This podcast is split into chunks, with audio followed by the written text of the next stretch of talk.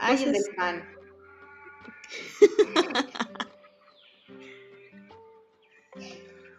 ah, México mágico. México mágico. ¿Ahí en Estados Unidos no pasa eso? ¿Perdón? ¿En Estados Unidos no pasa esto? No, eso no pasa. Yo nunca oí. Bueno, me acuerdo antes cuando vivíamos, vivíamos por un barrio así medio, por un rumbo que no estaba tan bonito cerca del aeropuerto. Lo único que llegaba a pasar era el camión del helado. Y nada más. Fuera de eso no pasa ni el pan, ni el gas, ni el Z, Z, Z, gas. No. Ni los camotes, ni el afilador, ni nada. No pasa nada. Mm. Nomás pasa el camión de los helados y nada más. ah, bueno.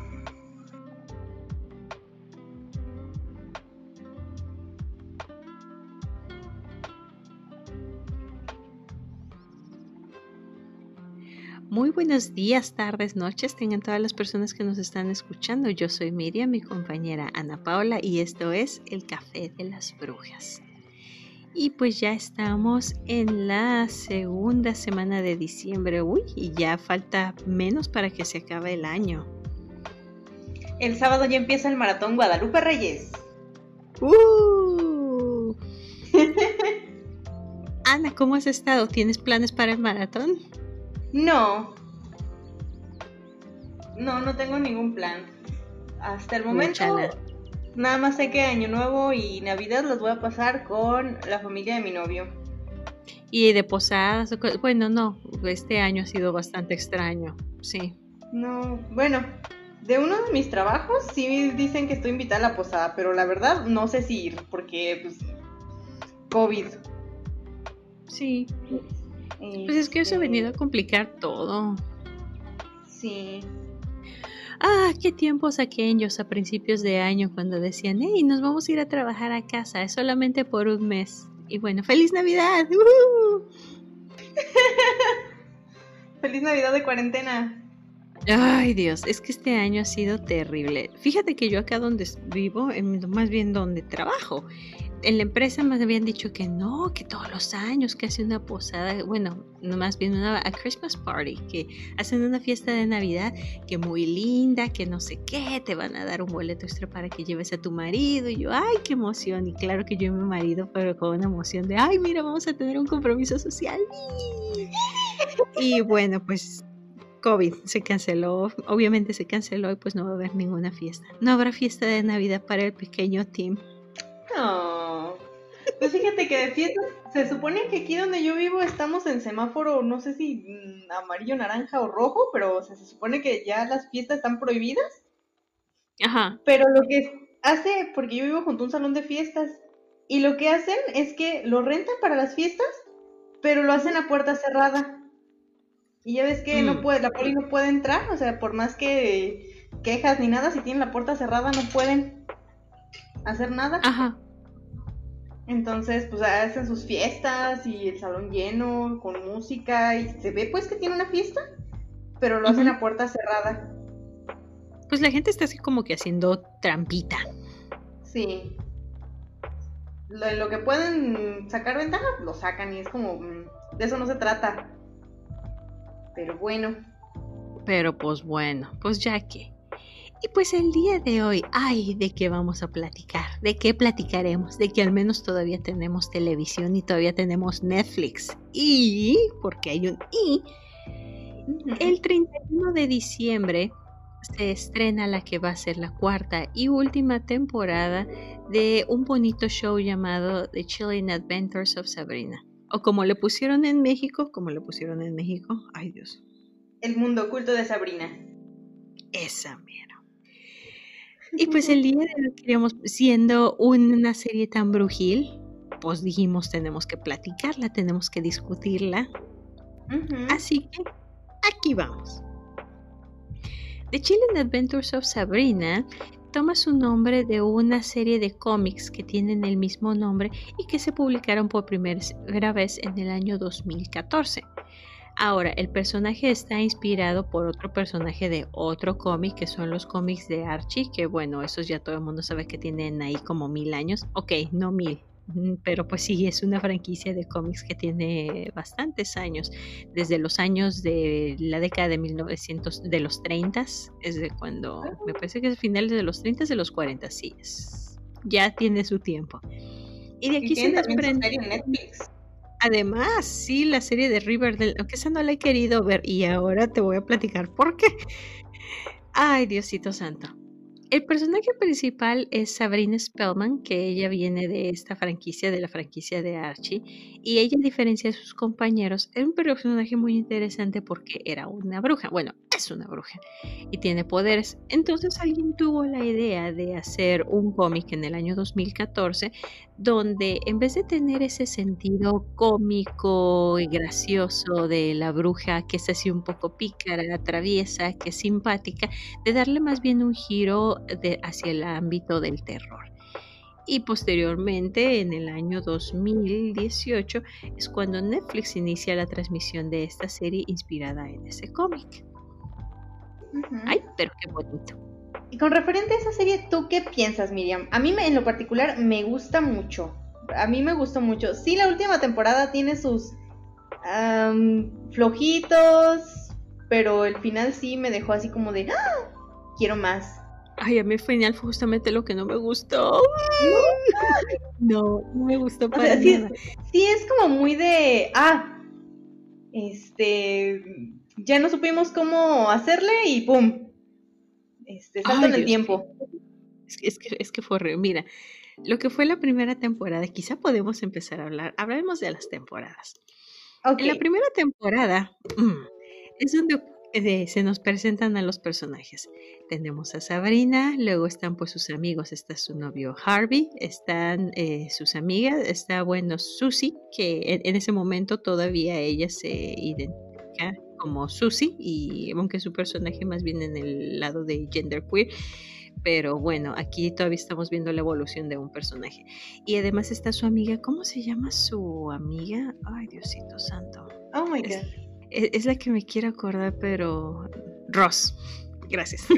Y pues tenemos algunos otros personajes que está eh, la maestra Mary, que en realidad ella está poseída por eh, Lilith, que es un personaje que bueno va a tener mucha relevancia a lo largo de la serie y por supuesto también dos personajes más de los cómics de ah, Sabrina de la serie de Archie que son sus tías la tía Hilda y la tía Zelda y todos ellos tienen unos giros interesantes y bueno sí. y el primo Ambrose Ah, sí, el primo Andrew. Ay, a mí ese personaje me encanta. Se me hacen de los personajes más, más geniales del mundo mundial. Sí. Y pues en la primera temporada tenemos el despertar de Sabrina.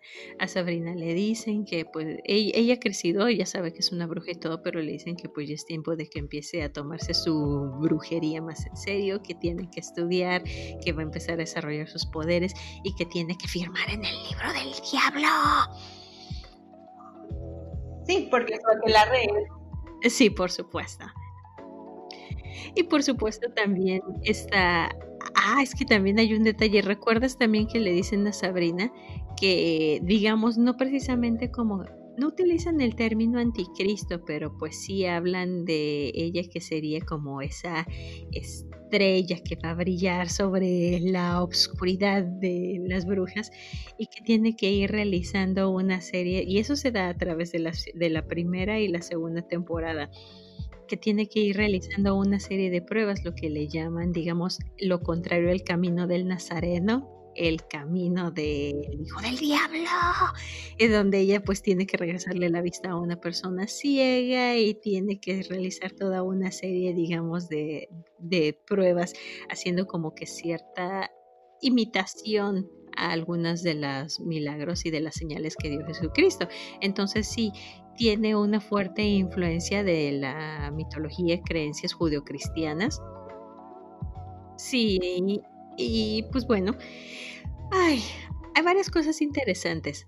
El desarrollo de los personajes, vemos a los personajes cómo se van creciendo, cómo ellos van aprendiendo, van enfrentando sus temores, van descubriéndose como personas. El caso de, por ejemplo, el personaje de Susie, que es uno de los más interesantes, que después se identifica a sí mismo como tío.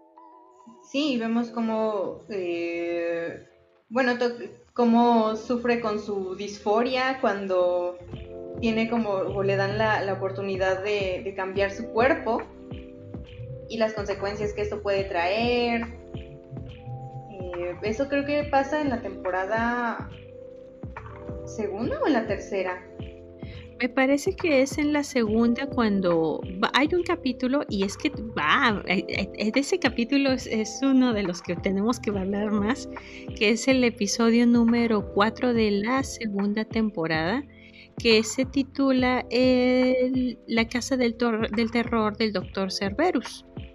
En este episodio, Lilith se disfraza de una adivina y les dice a todos que les va a leer las cartas y que les va a leer su fortuna. Y en ese momento, eh, tío, bueno, tío, eh, creo que en ese momento ya se, ya se reconoce a sí mismo como tío. Todavía está como que en ese proceso de descubrir quién es, cómo se quiere identificar a sí mismo y tiene una visión en la cual se le permite utilizar brujería para cambiar su cuerpo por el cuerpo que él realmente quiere, con desastrosas consecuencias. Y aunque puede ser muy cruel, de cierta forma refleja perfecto ese temor de decir, ¿y qué tal que me equivoco? ¿Qué tal que en este camino de descubrimiento no logro ser feliz y termino destruyéndome a mí mismo? Es muy interesante los temas que trata la serie. Sí. Sin embargo, de este mismo capítulo, ese no es el tema, es, esa no es la, vamos a decir, esa no es la escena más interesante de toda la serie. Hay otra que es un poco más interesante, que es otra de las cosas de las que queríamos platicar.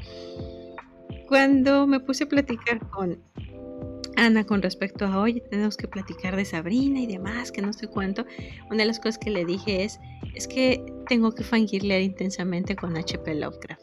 Uh.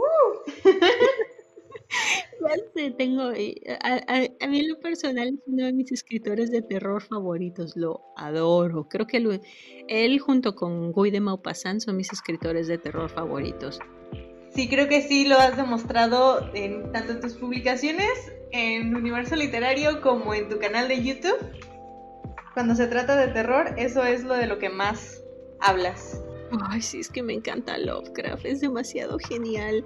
De hecho, antes cuando tenía más tiempo, me la pasaba haciendo memes y tenía hasta una página donde hacía memes de Lovecraft, pero pues luego ya la abandoné y ya. ¿Eras tú? Sí, nunca te dije. No, oh my god. Sí, era una página que era de tributo a Lovecraft, completamente dedicada a hablar de quién era Lovecraft, cuándo nació, los escritores del círculo de Lovecraft, sus padres, memes, los libros, recomendaciones, poemas. Ay, Diosito Santo, cómo me gusta. Es, más, ya no debo dejar de decir ay, Diosito Santo para decir ay, Catulo. ¿Cómo me gusta? Ay, esa tocitos tanto, como me gusta Lovecraft.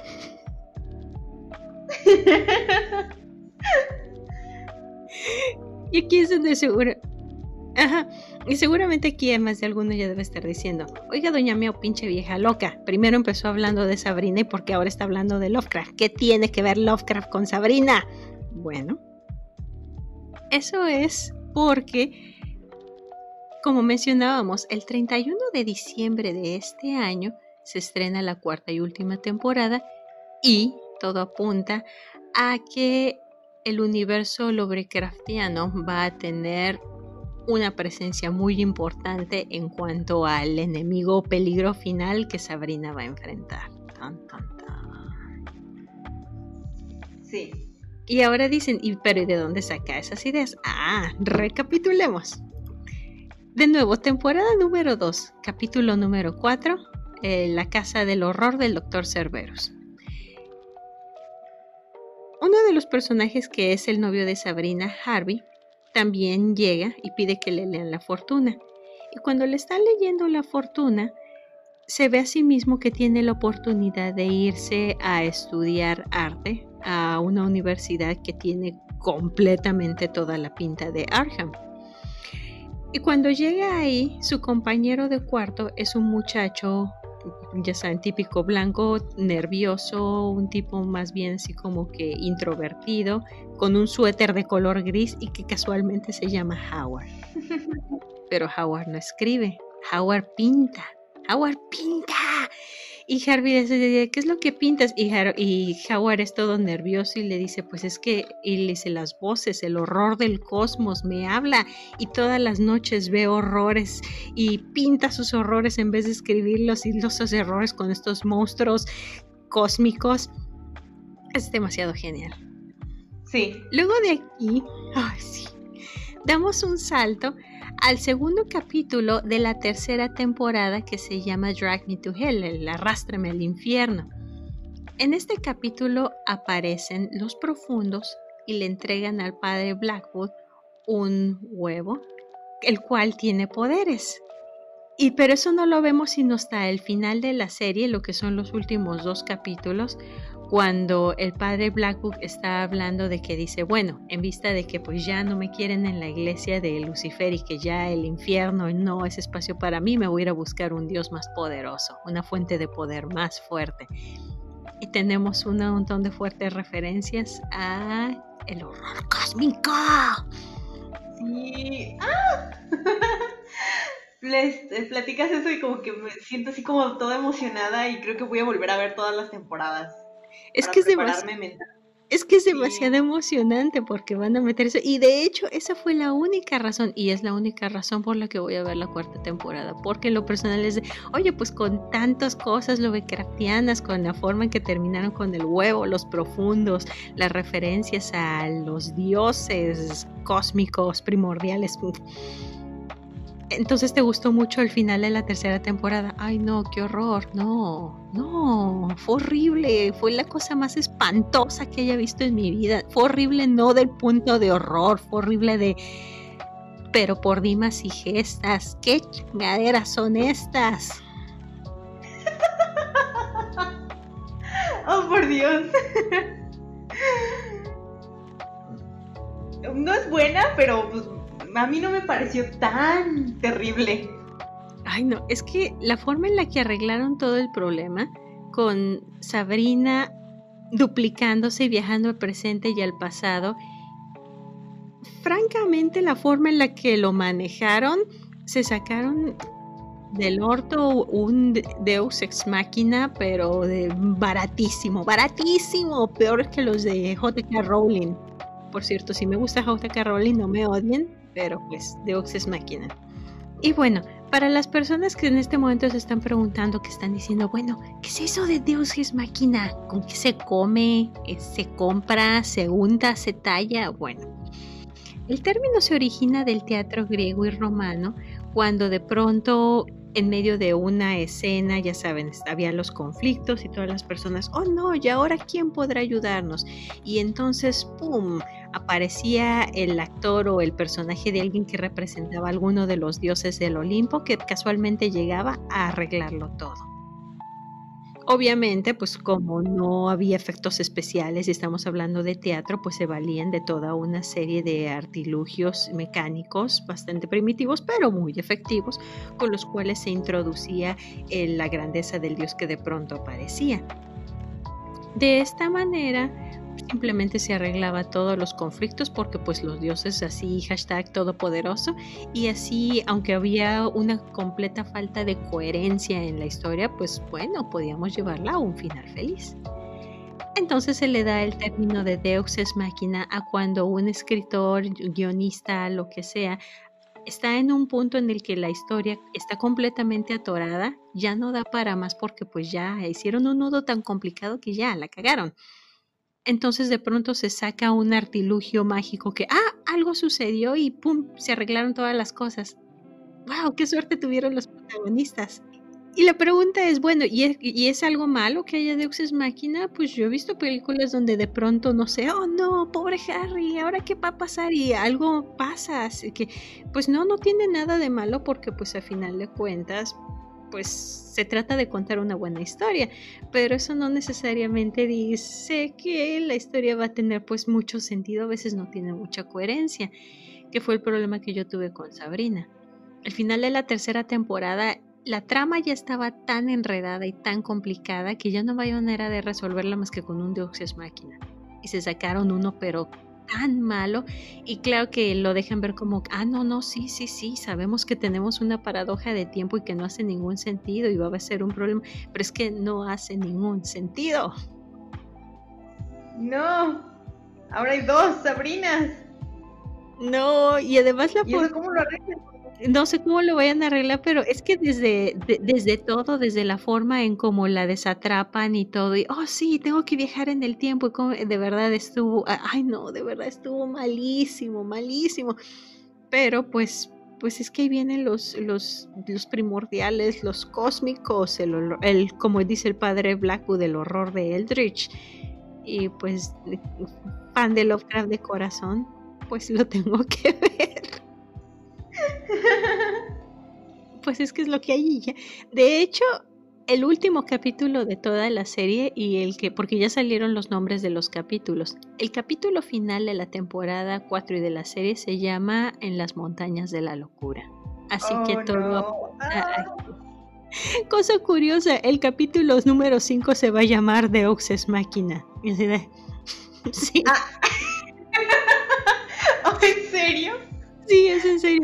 Estoy leyendo aquí los nombres de los capítulos y el capítulo número 5 de la cuarta temporada se va a llamar Deus Ex Machina. Ellos mismos saben que han complicado la trama y la han llevado a un nivel que no tiene ya ni siquiera coherencia narrativa, que solamente así la pueden resolver.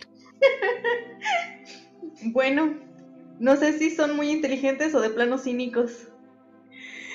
Yo pienso que la verdad ya no sé. Pero, hagan sus apuestas. Hagan sus apuestas. ¿Ustedes qué creen? ¿Qué, ¿Qué podemos esperar? A ver, tú dime, ¿tú qué piensas? ¿Qué estás esperando que suceda en la cuarta temporada? Uf, mira, yo de Sabrina, desde la tercera temporada, conforme la fui viendo, yo dije, ok, fuera expectativas. Porque de plano ya donde meten a los a los demás dioses que, bueno, eh, yo que he leído un poquito más de paganismo, eh, reconozco a muchos y digo, ¡oh my god! Y me emocioné y yo ahí toda este, emocionada porque eh, salen dioses incluso anteriores al cristianismo. Pero ver cómo de repente todo se empieza a enredar demasiado, dije, ok, a ver, solo disfruta la serie y ya no te metas en qué esperas. Y aún así, sí el final me decepcionó. Eh, quizá no tanto como a ti, porque yo ya me, reinicié al ver la serie, al ver la tercera temporada, pero sí, sí sentí el final y algunos otros episodios sí de muy flojos. Ya el asunto de que todos estén como zombies y que todo esté ahí raro. Lo único que me gusta, y creo que por, más, más que por Sabrina, la serie yo la veo por Ambrose. Porque Ambrose es. Es amor, es vida. Es. es, que es un gran personaje. Sí, a mí también me encanta. Es como que. O sea, Sabrina, muy chida tu historia y todo, pero necesito ver más a Ambrose. Porque toda su historia, el, el arresto domiciliario, el cómo lo usa el padre Blackwood el cómo él va evolucionando. Ajá. Y cómo le a los novios. Ah, maldita sea, los novios. Y novias. Y novias también. Ay, no, a mí, a mí eso me encantó. Me gustó muchísimo. Porque tiene ese sentimiento como, como del, como, no sé, como de, de libertad, de decir, de ellos a su manera los personajes se encajan dentro de su propio mundo, no dentro de la moral, digamos, humana o dentro de los estereotipos humanos, pero a su manera también tienen ellos su propia moral. De hecho, es una cosa bien extraña y no es cierto, extraña. esa no es la palabra que quiero hacer. Es una cosa que encuentro bien interesante como aparentemente el hecho de que sean brujas da una sensación de empoderamiento, de libertad Y sin embargo, cuando ves las reglas dentro de su propia iglesia, te das cuenta cuántos prejuicios ellos también a su propia manera tienen. E incluso algunos son bastante machistas. Uno se diría así de, pues no se supone que las brujas son entes libres, que son diferentes, que son rebeldes. Y sin embargo, también ellas tienen sus propios problemas dentro de su propia sociedad. Fue uno de los detalles que me gustó del final de la tercera temporada cuando finalmente invocan a Hécate, la que es considerada la, diosa de las brujas, y que yo sí me quedé así de, ay, por Dios, o sea, por fin, libérense, libérense, sean libres. Sí, es como que ah, escucho nombrar a, a, este tipo de dioses o cuando salen los, este, cuando sale el dios Pan, cuando salen otros que, aunque son como villanos, este, a mí se me hace como yo toda emocionada ahí en ese momento, cuando empiezan a salir los dioses paganos y, los veo y dices, ¡ay, qué emoción! Porque, o sea, sí, es como... Eh, eso mismo que dices tú, de los prejuicios que tienen, es precisamente por el hecho de que siguen siendo eh, parte de la, por así decirlo, de la religión judeocristiana, porque no, porque siguen creyendo en esa mitología, son parte de la mitología eh, judio-cristiana y por eso mismo creo que, su iglesia tiene esos, que su iglesia, que su coven tiene esos problemas, esos prejuicios. ¿sabes qué episodio me cae muy mal? Episodio bueno, episodios, cuando Zelda está casada con Blackwood. La, tiene toda manipulada con ese hechizo, es como, por Dios, si Zelda era ¡oh! lo más. Y de repente verla tan sumisa, tan... me caen mal, muy mal esos episodios. Y la forma en la que la trata, incluso desde antes de hechizarla, cuando se van a casar, cómo la manipula, cómo la trata y todo. Yo estaba así de, no, por favor, no te cases, por el amor de Dios, no te cases. Ya sé. Este, a la única la que sí la veo con su pareja y digo, yes, esa Hilda. Ay, ya sé. Sí, ellos son tan, e-, ella es tan linda, es tan genial. A mí me encanta Hilda porque ella es, tan diferente a Zelda en muchos sentidos. Zelda se toma muy en serio su brujería y Hilda no. Hilda, pues lo único que quiere es, ahora sí, como es simple y llanamente, ser feliz. Sí. Y sabe tanto y es tan inteligente. Sí. O sea, al principio, en bueno, al menos al principio de la serie la ves como la, el, quizás hasta el recurso cómico. Eh, o el el ay la distraída, ay esto, pero conforme va avanzando la serie ves más facetas de ella y ves cómo evoluciona su personaje también y se deshace de prejuicios que hasta su hermana tiene y todo el mundo ahí. Y ella ahí vive su vida. Sí. Creo que hasta la expulsan del Coven, ¿no? Eh, sí, la expulsan también en un momento. Por cierto, hay un hay un personaje que causó un poco de controversia y a muchas personas no le gustó ver su poca aparición, que es el del personaje de Salem.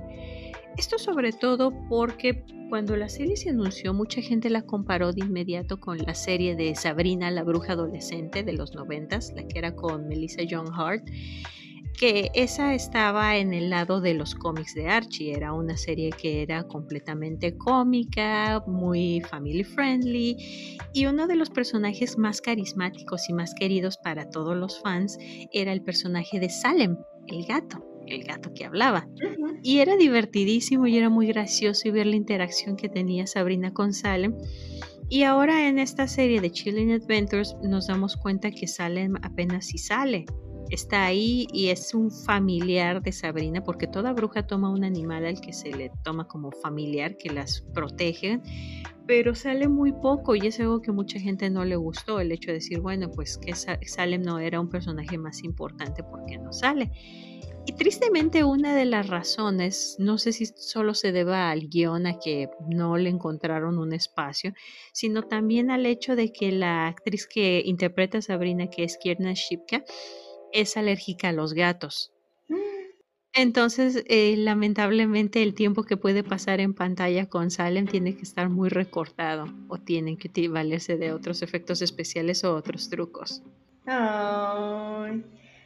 Pues yo de la serie eh, de Sabrina la Bruja Adolescente sí llegué a verla, muy poco. Eh, y sí recuerdo algunos de sus como tramas o subtramas que tenía la serie, aunque no la vi toda. Eh, sí recuerdo muchas cosas y sinceramente nada que ver una historia con la otra. No, son completamente diferentes. ajá. Entonces, eh, a mí no me sorprendió tanto que el personaje de Salem no fuera el recurso cómico en esta nueva serie.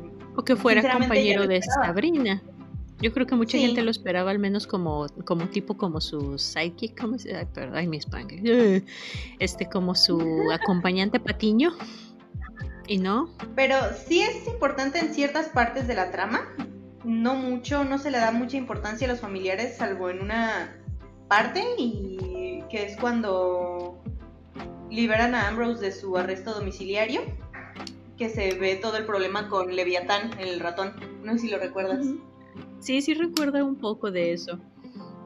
Pero quizá fue lo mejor no, no, darle mucho tiempo en cámara a los familiares porque ya de por sí la serie ya está tan enredada que yo pienso que con más se hubieran terminado de hacer bolas.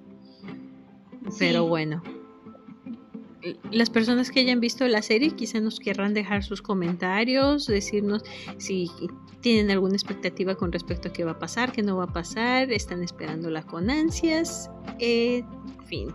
Porque lamentablemente esta conversación, sí, se nos ha terminado el tiempo. Ah. Ana, platícale a las personas dónde nos pueden encontrar, dónde, dónde están las, las tenebrosas aventuras de, de las brujas. De las brujas cafeteras. de las brujas cafeteras. En redes sociales nos encuentran en Facebook como El Café de las Brujas, en Twitter e Instagram como arroba brujas-podcast. A ti Miriam, ¿cómo te encontramos?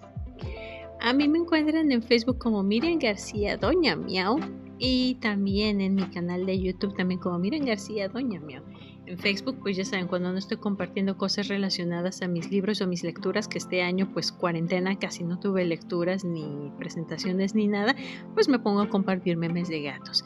Y en mi canal de YouTube, pues si tienen ganas de escuchar historias de, escritores famosos o comentarios sobre libros o qué sé yo, pues también para que se pasen. Ana, platícanos dónde están tus redes personales. Bueno, en Facebook estoy como un limón en Twitter e Instagram estoy como arroba unlimon.art y pues no soy muy activa en redes últimamente. Eh, estoy muy ocupada con la escuela y, y otras cosas, pero pues por ahí de repente comparto, sobre todo de ilustración. Es de lo que más comparto. Por ahí si les interesa. Y bueno, Colorín colorado. Este cuento se ha acabado. Pues muchísimas gracias por escucharnos. Ya saben, si les gusta este bonito podcast, este bello y sensual podcast Brujil, compártalo con, no sé, con la abuela, con la tía, con el primo, con el vecino, con el gato. Y denle like, que eso nos ayuda bastante. Déjenos también sus comentarios. Y pues como siempre ha sido un placer. Adiosito. Sean mágicos.